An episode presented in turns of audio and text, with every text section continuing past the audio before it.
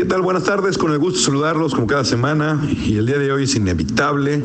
pues, platicar de la última entrega de la novela tragicomedia mexicana y sus políticos o sus aspirantes a gobernar y es el tema de Gilberto Lozano y su organización Frena. Frena obviamente es un frente, no es un partido, es un movimiento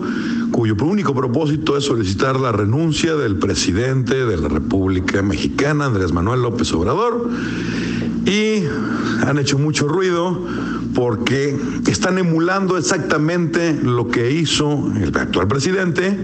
con su movimiento, que no es un partido y después se tuvo que convertir en partido, Morena, Movimiento de Regeneración Nacional. Ellos, sabiendo de que los partidos políticos están muy desprestigiados ya, de que ya la gente ya se cansó de los mismos, de que la alternancia salió pero el remedio que la enfermedad, tanto en lo local como en lo federal. Entonces dicen, bueno, la fórmula que funciona es la fórmula de Andrés Manuel, sin tomar en cuenta que Andrés Manuel por tercera ocasión que se lanzó a la presidencia de la República ganó en gran parte, si no es que en la mayor parte, por el hartazgo de la gente, de los políticos tradicionales,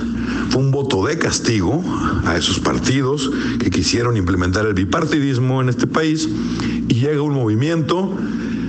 con un discurso y con una única propuesta de campaña que era voy a acabar con la corrupción,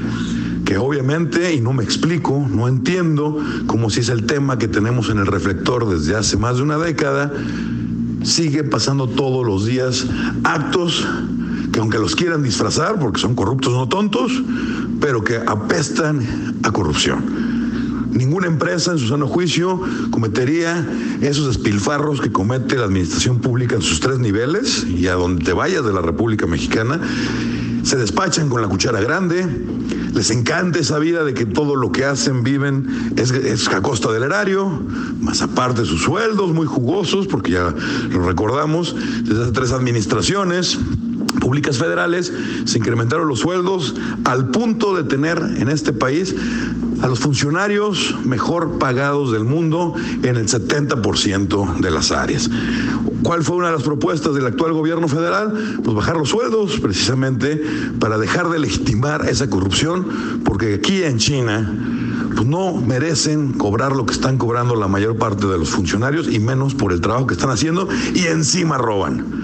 O sea, es el mundo al revés, es un México kafkiano que hemos venido mencionando hasta el cansancio en este espacio, pero actualmente quieren replicar la fórmula ahora de derecha. Lo que me llama poderosamente la atención es el discurso que trae. Se van a hacer un plantón, es un plantón muy simbólico, con la sana distancia, con tiendas de campaña donadas,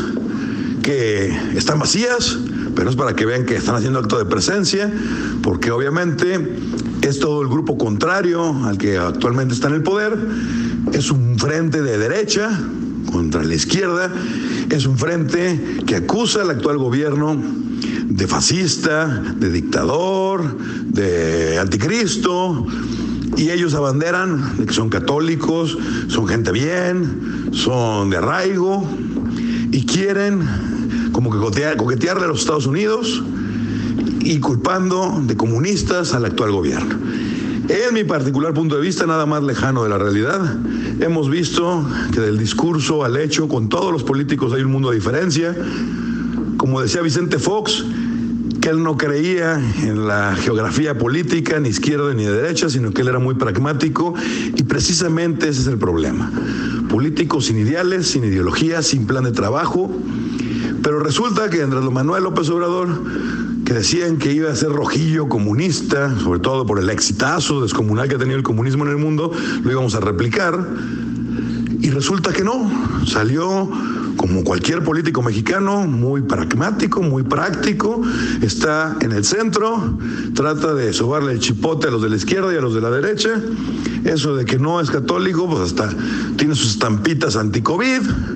el punto es en qué parodia se ha convertido nuestra política mexicana y el ciudadano de a pie, el contribuyente, somos los que estamos en medio de estos dos grupos radicales y, escandalosos, ruidosos,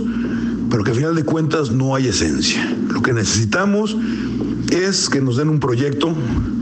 que nos den una luz, que nos den una ruta crítica a trazar para encontrar lo que necesitamos, lo que le urge a este país, que es paz, principalmente, tranquilidad y generar ese estado de bienestar entre los ciudadanos. El punto, ya para concluir, es que nada abona esta polarización, porque curiosamente estamos creyendo que si no estamos en contra de ellos, estamos a favor de ellos. Si hace alguno un comentario donde condena o reconoce el trabajo de, esta polarización de, de, algún integrante de estos dos grupos, de izquierda o de derecha, en automático ya te catalogan como si eres un radical, un fanático de izquierda o de derecha. ¿Dónde quedaron el sentido común? ¿Dónde quedaron los mexicanos pensantes? que le llamamos al pan pan y al vino vino, donde reconocemos una buena acción, provenga de donde provenga, porque si algo nos queda claro en este país es que la ideología y los ideales y la plataforma de un partido nada más están para el cajón. Así las cosas, auditorio. De la cuenta de Twitter, arroba y Plasencia, con I latina y con SC, ahí con todo gusto estaremos interactuando. Que tengan buena semana.